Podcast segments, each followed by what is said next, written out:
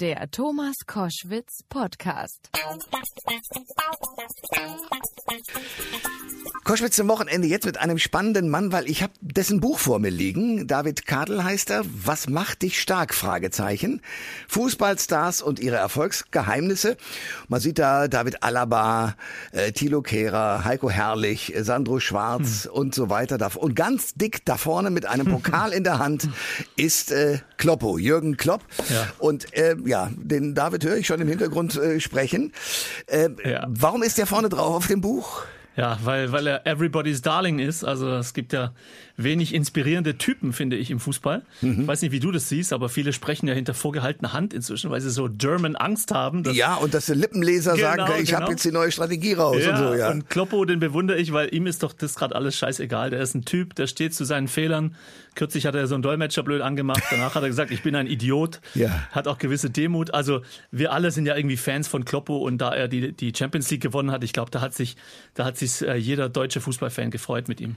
Aber David, dann erklär mir eines, warum gibt es so wenig Typen? Oder hat es früher mehr gegeben und heute sind sie alle glatter geschliffen? Was ist Boah, passiert? Das ist eine gute Frage. Also ich bin ja auch äh, aus dieser Generation, wo man Mario Basler und diese ganzen ja. verrückten Effenbergs bewundert hat. Ja. Und mir ist das auch ehrlich gesagt zu langweilig geworden, aber es hat natürlich viel mit dem Druck zu tun. Wir wissen ja alle, wo viel Geld ist und der Fußball lebt ja leider nur noch vom, von der Kohle. Uwe Seeler kotzt ja da regelmäßig drüber und sagt, Basler früher, auch. Ja, ja. genau, früher war das noch Spiel und Sport und, und wo viel Geld ist, ist natürlich viel Druck und da kann sich kein, kein kleiner Spieler oder junger Spieler so ein Shitstorm, wie wir sagen heute, leisten. Also haben die alle Schiss mein German Angst, darüber können wir allein eine Stunde jetzt reden. Das Warum stimmt. haben wir alle so viel Angst in Deutschland? Ja, das ist wohl wahr. Ähm, aber dafür plädiere ich ja auch in dem Buch, was macht dich stark? Sei ein Typ, lerne mal von Alaba und von diesen Typen, von Marco Rose, äh, was es denn bedeutet, eine Persönlichkeit zu sein und darauf zu pfeifen, was die anderen sagen. Dann ist man ja wirklich ein Typ. Ne? Ist man nur dann ein Typ, wenn man auf andere pfeift? Oder was, was gehört noch dazu? Ähm, Jürgen nein. Klopp ist ja mehr. Ne? Da ja. ist ja nicht nur auf, auf alles pfeifen.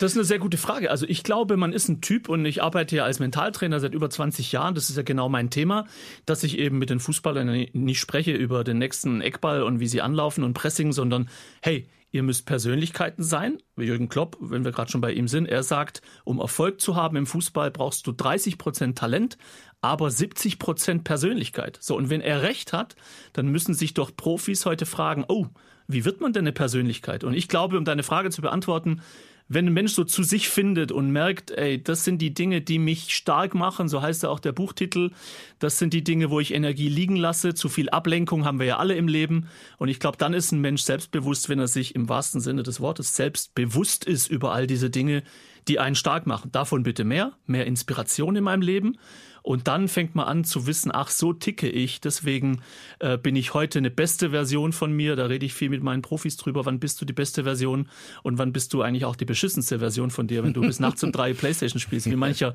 deutscher Nationalspieler, wie ich gehört habe kürzlich. Ja, ich höre davon auch. Erzähl mir eines. Du bist als Mentaltrainer mhm. mit Fußballspielern zusammen. Ähm, und man kann ja, wenn man auch so, sagen wir mal, sich äh, gerade den Wechsel immer der Halbzeit, also mhm. also sagen wir mal von der in den Winter hineingehenden Halbzeit und aus dem Winter herauskommenden zweiten Halbzeit dann bis im Sommer in der jeweiligen Saison für den Fußball in der ersten Liga, ja. kann man sich ja angucken, wie die Spieler so sind. Und es gibt so Erfahrungswerte, ich sag mal Hertha oder auch Frankfurt, erste mhm. Halbzeit, also bis Winter, wunderbar, alles toll. der Klassiker. Und dann zweite ja. Halbzeit leicht gelähmt und alles wird ganz furchtbar. Was machst du, wenn du so eine Situation in einem Verein und in einer Mannschaft vorfindest mit den Spielern? Boah, jetzt gehst du aber, jetzt gehst du aber rein.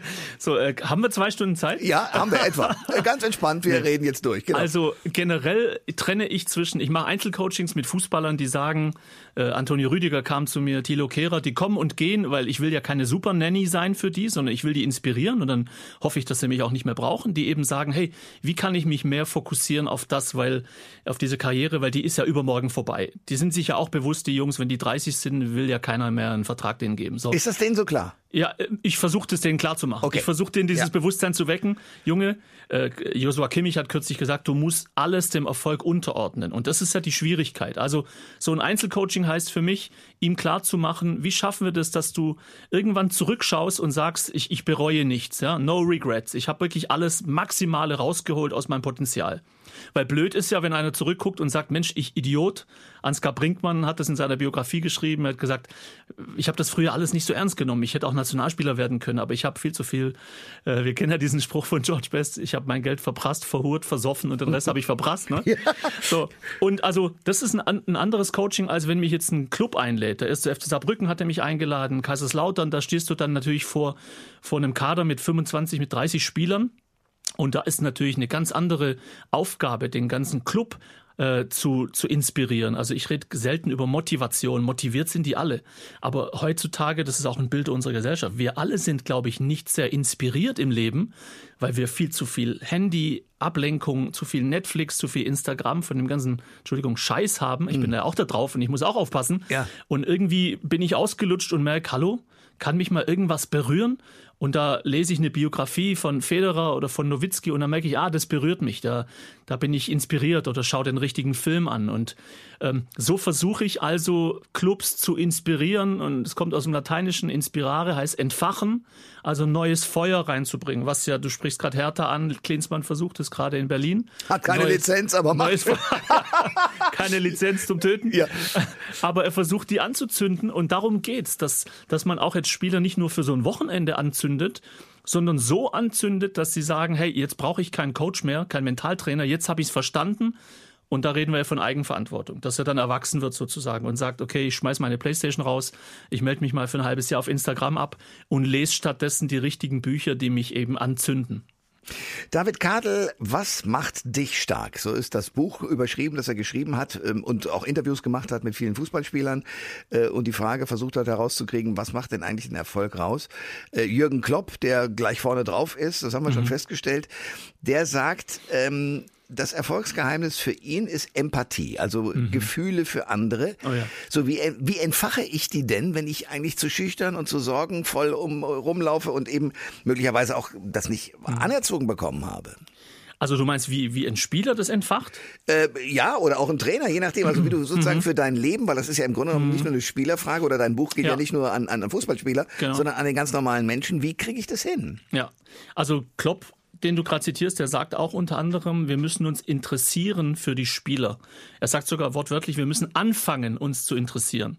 Und ich glaube, der Fußball hat ja so, äh, so diese, sagen wir mal, dieses Geheimnis, das ist ein schlechtes Geheimnis, dass äh, ein Fußballer ja nur dann wert ist, äh, wenn er funktioniert. So, und wir interessieren uns ja nicht für die in der zweiten Reihe. Und Klopp sagt, mein Geheimnis ist, dass ich auch dem auf der Ersatzbank und der, der noch nicht mal auf der Ersatzbank sitzt, der auf der Tribüne sitzt und wahrscheinlich kotzt innerlich, mhm. dass ich all denen das Gefühl gebe, hey, ich interessiere mich, das ist ja Empathie, für deine Situation.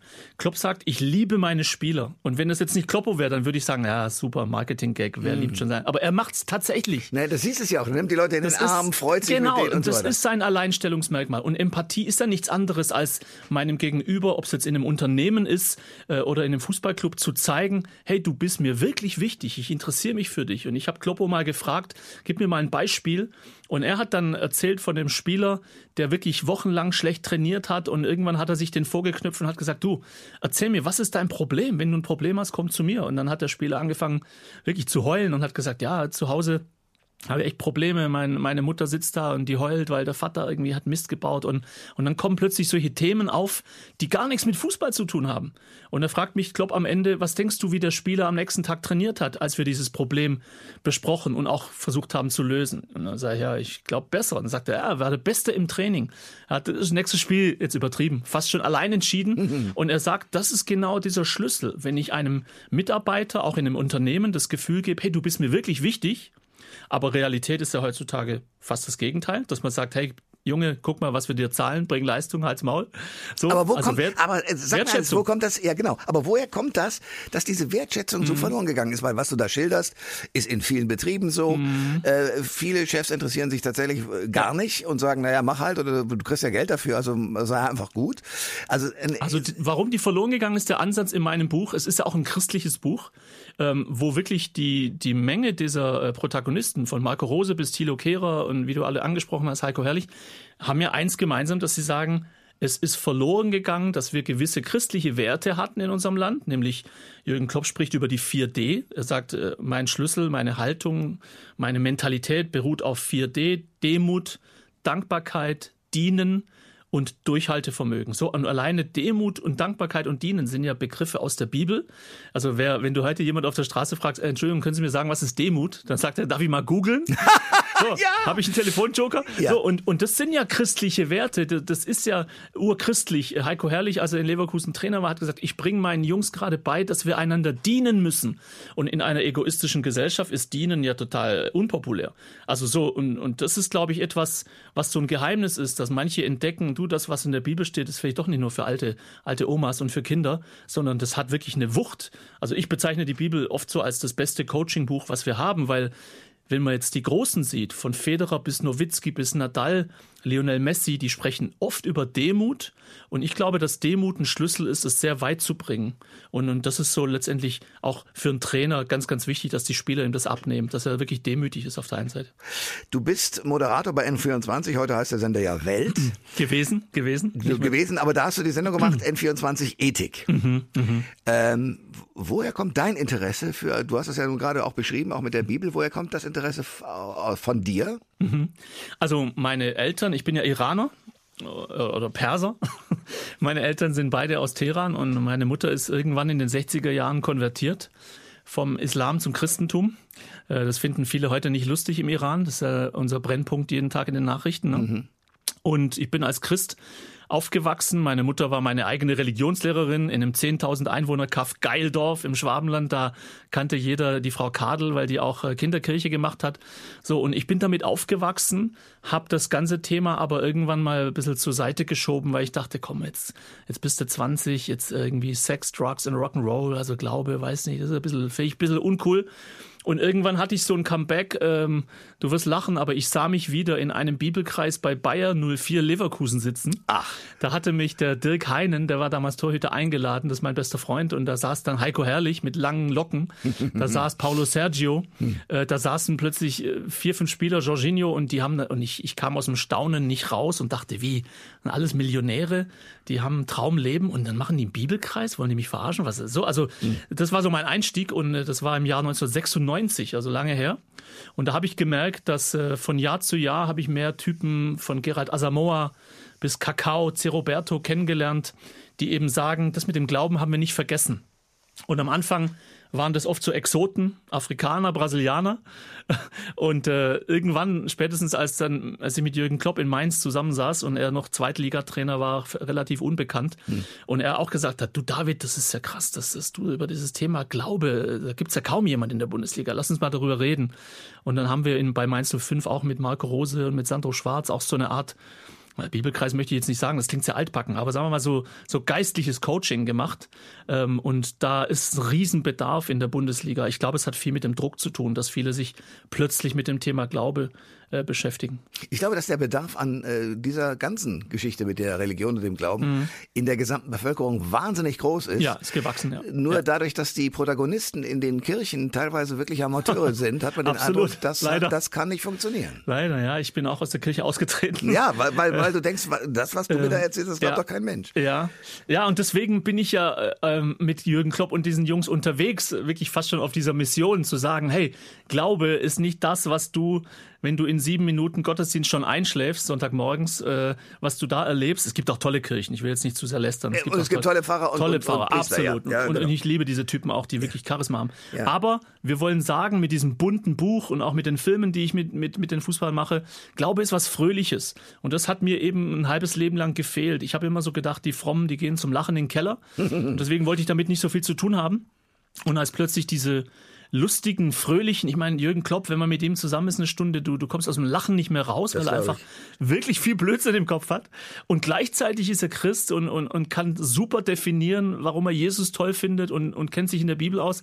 Und das hat mir auch echt zeitlang wirklich die Augen geöffnet, bis heute, zu sagen, hey, Glaube ist doch nicht uncool, sondern es ist was ganz Fröhliches, was, was äh, Stärkendes, passt ja auch zum Buchtitel, was macht dich stark. Ja, und das sollte man mehr vermitteln. Ich glaube, dann würden sich Leute nochmal neu fragen, vielleicht brauche ich das, äh, sollte ich das Thema Glaube nicht doch das Kind mit dem Bade ausschütten. Ähm, sag mir mal konkret, was aus der mhm. Bibel äh, tragt ihr vor oder nehmt, um sozusagen Fußballspieler zu motivieren? Ähm, also ich lasse das bei meiner Arbeit weg, weil ich, ich bin ja, ich werde da nicht als Pastor gebucht, sondern als Mentaltrainer. Wahrlich nicht, ja. Das wäre sonst Etikettenschwindel. Ja. Das kennen wir schon. Und äh, wenn jemand wirklich mich fragt, und, und es gibt viele Fußballer, Davy Selke von Hertha, der hatte einen halben Körper tätowiert mit irgendwelchen Psalmen und die mich dann fragen, hey, hast du mal einen guten Spruch? Äh, da bin ich dann schon der Richtige, dass ich dann sage, ja klar, habe ich einen guten Spruch. Also der Herr ist mein Hirte, mir wird nichts mangeln. Das kennt ja jeder. Ja. So, oder die auf Gott sehen, das ist mein Lieblingsvers, das ist aus den Psalmen. Ich heiße ja David, also liebe ich natürlich auch die Psalmen von König David. Die auf Gott sehen, werden strahlen vor Freude. Das ist so mein Vers. Ich glaube, fast jeden Tag in meinem Leben denke ich an diesen Vers, weil ich merke, dass wir ganz, ganz viel Freude verloren haben in, in, in Deutschland in vielerlei Hinsicht. Ähm, und ich habe da keinen Bock drauf. Ich habe nur dieses eine Leben. Ich bin jetzt 52. Ich will Freude haben in meinem Leben.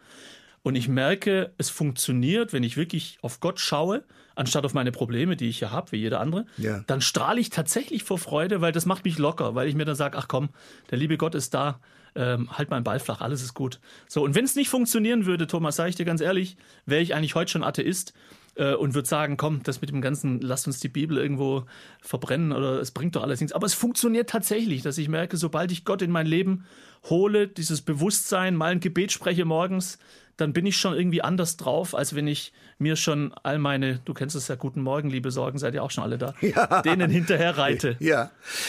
Du hast es vorhin angedeutet und ich will es genauer wissen. Fühlst du dich als Deutscher ja eigentlich doch oder bist du, Mhm. bist du Perser, Iraner in, in dir drin? Ja, beides irgendwie. Ich war, äh, ich bin in Deutschland geboren, ich bin in Schwab, Kirchheim Tech. So hört man's Ah, auch, genau. Schwäbisch, hört man ein Ja, bisschen. ja. Und von daher bin ich schon ein waschechter Deutscher. Aber vom Blut her kann ich es nicht leugnen, bin ich natürlich Perser. Ähm, ja, ich, ich mag dieses zwei Kulturen zu haben, aber das kennen wir ja in Deutschland. Wir sind ja so Multikulti und ähm, ja, ich stehe dazu. Okay, ja klar. Aber ich frage mich natürlich dann auch, wenn, wenn dann so eine Meldung wie jetzt äh, vor kurzem äh, durch die Nachrichten geht, Mhm. dass eine Drohne einen äh, iranischen General äh, umbringt. Was Mhm. macht das mit dir? todtraurig erstmal, weil ich auch die, die Menschen sehe im Iran. Das sind ja meine Verwandten nach wie vor.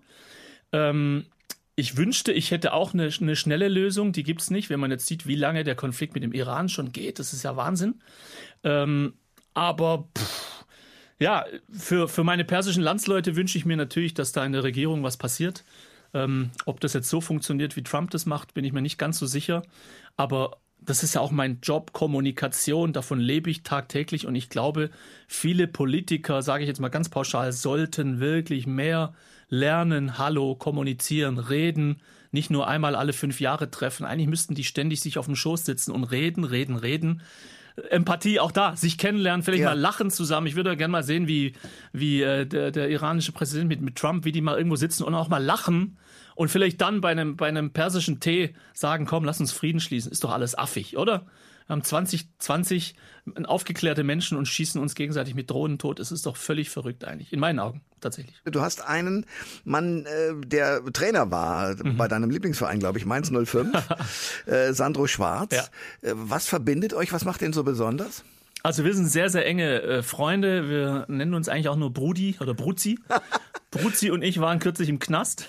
Ach, okay, warum? Weil uns, nicht weil wir zu schnell gefahren sind oder gesoffen haben, sondern weil, weil uns verbindet, dass wir sagen, wir können viel über Christsein sprechen. Heute ist ja jeder irgendwie gläubig und, aber wir wollen tatsächlich mal zeigen, gehen wir dahin, wo es weh tut. Also ich glaube, wenn man mal ins Gefängnis geht und ich war letztes Jahr, ich glaube, sechsmal im Gefängnis mit Heiko Herrlich auch, mit Lou Bega, mit äh, Willi Orban von Leipzig, der Kapitän. Die sind alle danach total begeistert und geplättet, weil sie sagen, wir haben es irgendwie aus den Augen verloren, uns zu engagieren für Menschen. Klar, man unterschreibt als Fußballer schnell mal einen Scheck für einen guten Zweck, aber wirklich dahin zu gehen und mit Mördern zu sprechen. Und die Aufgabe, ich arbeite da ganz eng mit der Sepp Herberger Stiftung vom DFB. Und die Aufgabe ist ja, diese Menschen zu, auch zu inspirieren, zu ermutigen und zu sagen, hey, du bist 20 Jahre alt, du kommst in 10 Jahren vielleicht raus aus dem Knast, aber dann bist du 30 und hast immer noch das Leben vor dir. Bist du darauf vorbereitet? Und wir, wir schenken auch jedem äh, Knasti, sage ich jetzt mal ganz frech, auch dieses Buch, was macht dich stark? Und als ich jetzt mit Sandro äh, da war er noch Trainer bei Mainz, in der JVA in Rockenberg war, in, in, in, in der Nähe von Frankfurt. Du, da, da hatte er nach fünf Minuten selber Tränen in den Augen. Ich musste auch schlucken. Ich habe ihn ja interviewt und ich dachte, jetzt reiß dich zusammen, David, dass du nicht auch losflänzt wie ein Kind. Aber es ist schon sehr komisch, die Atmosphäre, wenn da wirklich Killer vor dir sitzen und schlimme Typen, die aber Menschen sind und jung und dich angucken mit großen Augen und du willst die, denen jetzt Gutes tun. Und es ist schon immer, Ja, kannst gerne mal mitkommen, Thomas, wenn du Lust hast. Es ist schon ich, ich war schon im Gefängnis und habe Ja, auch Mördern, ach, mit Mördern gesprochen. Das okay, okay, dann weißt du, wovon ich spreche. in Ziegenhain, ja, da geht Siehste? einem So. schon das eine oder Und andere durch den Kopf. das genau. wirkt auch tagelang nach, finden wir immer. Danach, die Tage, hast du keine Probleme mehr. Wirklich. Weil, weil du sagst, ach, die ganzen Luxusprobleme, die ich vorher hatte, das macht auch dankbar, wenn du da rauskommst und sagst, boah, danke lieber Gott, dass ich ein Bett hab und Ja. nicht in der Zelle schlaf und, Ja. und dass mein Leben einigermaßen funktioniert. Also es hat viele Win-Win-Win-Win-Situationen, wenn man sowas macht. Ich will von dir etwas hören, was vielleicht gar nicht zu erklären ist, weil ich nicht weiß Mhm. oder auch tatsächlich nicht wüsste, wie man es herstellen kann. Wie lernt man Demut? Schwierigste Frage der ganzen Welt, weil wir alle, ich gehe ganz authentisch, versuche ich von mir selbst aus, ich habe auch ein Riesen-Ego. Und ich merke, mein Egoismus ist so mein größter Staatsfeind Nummer eins in meinem Schädel.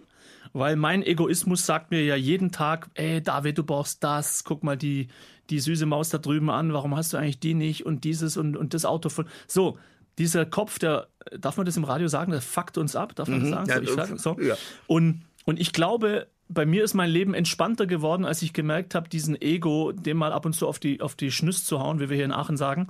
Ähm, und das, das ist ja Demut, zu sagen, hey Ego, halt doch mal das Maul, lass mich in Ruhe, ich brauche nichts. Ich bin glücklich. Ich habe mir kürzlich eine 8 auf den Kühlschrank geklebt, so eine große 8, weil ich gelesen habe, dass nur 8% der Menschheit einen Kühlschrank besitzt. Da war ich völlig geschockt. Das, äh, die UN hat das kürzlich veröffentlicht. Und das, ich versuche demütig zu sein, indem ich mir selbst helfe. Ich coache mich selbst, damit ich dieser ständigen Undankbarkeit, ich bin ja auch von diesem Virus verfallen, dass ständig ich auf irgendwelche Dinge schaue, die nicht in Ordnung sind, anstatt dankbar zu sein für das, was ich habe. Also ist es eine, eine Lebensübung, wirklich an jedem Tag.